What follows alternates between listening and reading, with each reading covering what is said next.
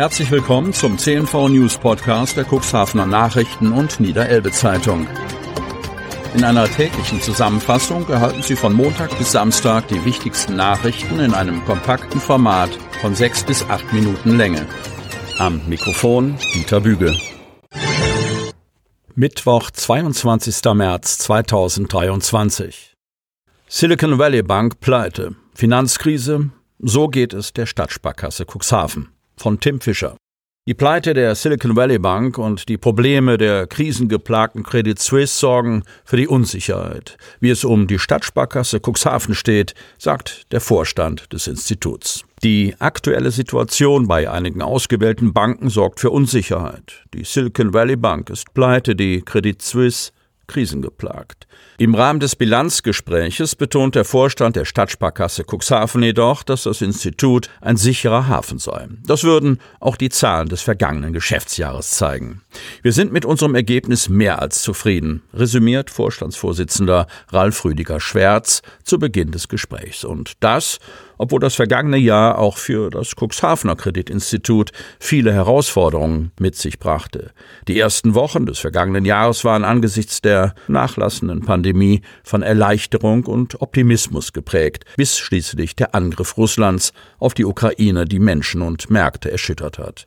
Die daraus resultierende Energiekrise sowie die stark steigende Inflation erhöhten den Druck auf die Bevölkerung, Unternehmen und letztlich auf die Notenbanken, erklärt Schwärz. Das historisch beste Ergebnis. Thomas Westphal, Bereichsdirektor Privatkunden und Vorstandsvertreter, hob insbesondere das erfolgreiche Bauspargeschäft der Stadtsparkasse hervor. Hier haben wir das historisch beste Ergebnis erzielt, denn gerade in Zeiten steigender Zinsen haben Kundinnen und Kunden durch Bausparen die Chance, sich auch heute noch langfristig attraktive Finanzierungskonditionen vergangener Tage für die Zukunft zu sichern. Wir suchen noch junge und motivierte Kolleginnen und Kollegen. Insgesamt wurde ein Jahresüberschuss von 1,1 Millionen Euro erzielt. Der stolze Blick auf das Zahlenwerk führte dabei direkt zum Dank an die Belegschaft. Diese besteht aktuell aus 177 Mitarbeitern und acht Azubis. Trotz des immer akuter werdenden Fachkräftemangels konnten wir verschiedene freie Stellen erfolgreich besetzen, freute sich Vorstandsvertreter Florian Vogt von Ahn. Darüber hinaus möchte die Sparkasse duale Studierende und jährlich bis zu fünf Auszubildende einstellen. Auch für den Ausbildungsbeginn 2023 suchen wir noch junge und motivierte Kolleginnen und Kollegen, die unser Team verstärken, warb Schwärz. Unfall auf der Autobahn. Auto fährt auf LKW auf, A27 gesperrt, Rettungshubschrauber im Einsatz. Wegen eines Unfalls hat ein Rettungshubschrauber auf der A27 landen müssen. Ein Mann musste nach der Kollision von Pkw und Lkw ins Krankenhaus gebracht werden. Die Autobahn wurde gesperrt. Der Unfall ereignete sich zwischen den Anschlussstellen Schwanewede und Ilpol. Aus bislang unbekannter Ursache fuhr ein 73-jähriger Autofahrer mit seinem Pkw auf einen Lkw auf, wie die Polizei mitteilt. Wie schwer der Senior verletzt wurde, konnte ein Polizeisprecher am Dienstagnachmittag noch nicht sagen. Notarzt wurde eingeflogen. Mit dem Helikopter wurde der Senior aber nicht abtransportiert. Er wurde zusammen mit dem Notarzt, der eingeflogen worden war, mit einem Rettungswagen in ein Krankenhaus gebracht. An den Fahrzeugen entstand Sachschaden. Der Pkw musste abgeschleppt werden. Polizei Herr Mohr stoppt mehrere Verkehrssünder im Kreis Cuxhaven. Mehrere Verkehrssünder haben Beamte des Polizeikommissariats Hermoor am vergangenen Wochenende erwischt. Sie alle durften ihre Fahrt nicht fortsetzen. Freitag früh gegen 5 Uhr wurde ein 49-jähriger Mann aus Drochtersen mit seinem Auto im Bereich der Hauptstraße in Hechthausen kontrolliert. Bei ihm wurde eine Atemalkoholkonzentration von mehr als 0,5 Promille festgestellt. Am Sonnabend gegen 21 Uhr wurde ein 14-jähriger Jugendlicher mit seinem E-Scooter im Bereich Flecken in Neuhaus kontrolliert. Für sein Fahrzeug bestand kein gültiger Versicherungsschutz. Einen 41-jährigen Mann aus Stade kontrollierten die Beamten am Sonntagnachmittag mit seinem Kleinkraftrad im Bereich der Hauptstraße in Hemmoor. Er war nicht im Besitz einer Fahrerlaubnis. Polizei besorgt, Kreis Cuxhaven. Nachfrage nach kleinem Waffenschein stark gestiegen. Von Jan Even. Die Nachfrage nach kleinen Waffenscheinen für den Erwerb von Schreckschusswaffen ist seit Beginn des Jahres in der Region sprunghaft angestiegen.